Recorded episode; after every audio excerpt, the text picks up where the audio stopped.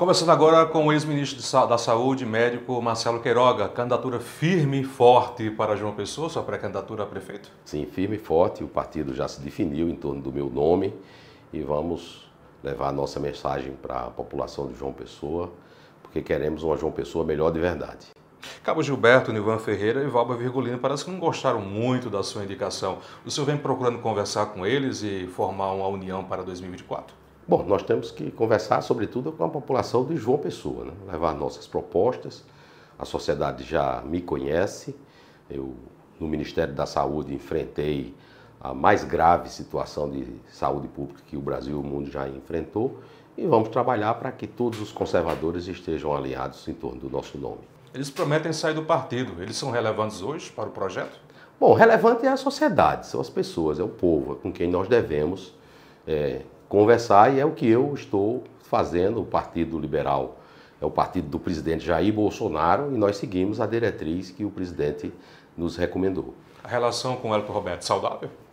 A relação com todos os políticos deve ser saudável, né? E o Elton Roberto é um político do PL já há muito tempo. Nós, os bolsonaristas, chegamos mais recentemente, em 2022, quando o presidente se filiou, mas hoje o presidente Valdemar da Costa Neto conduz o PL muito bem em cima das pautas do presidente Bolsonaro. Como você avalia a gestão do prefeito Cícero Lucena?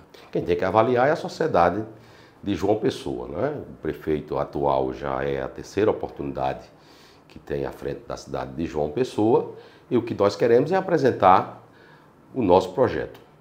O PL já vem conversando com outros partidos aqui em João Pessoa? O PL dialoga com todos os partidos do arco conservador em busca de alianças, seja para o primeiro turno, seja para o segundo turno, porque com certeza estaremos muito fortes em 2024, não só em João Pessoa, mas em todo o estado da Paraíba.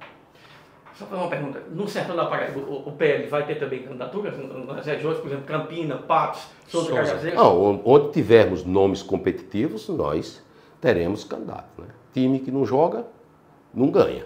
Então tem que jogar e competir. Onde nós não tivermos um candidato que seja favorito para ganhar as eleições, nós vamos apoiar partidos do nosso leque e podemos participar da chapa como vice, enfim. Aberta a conversações. Aberta a conversações.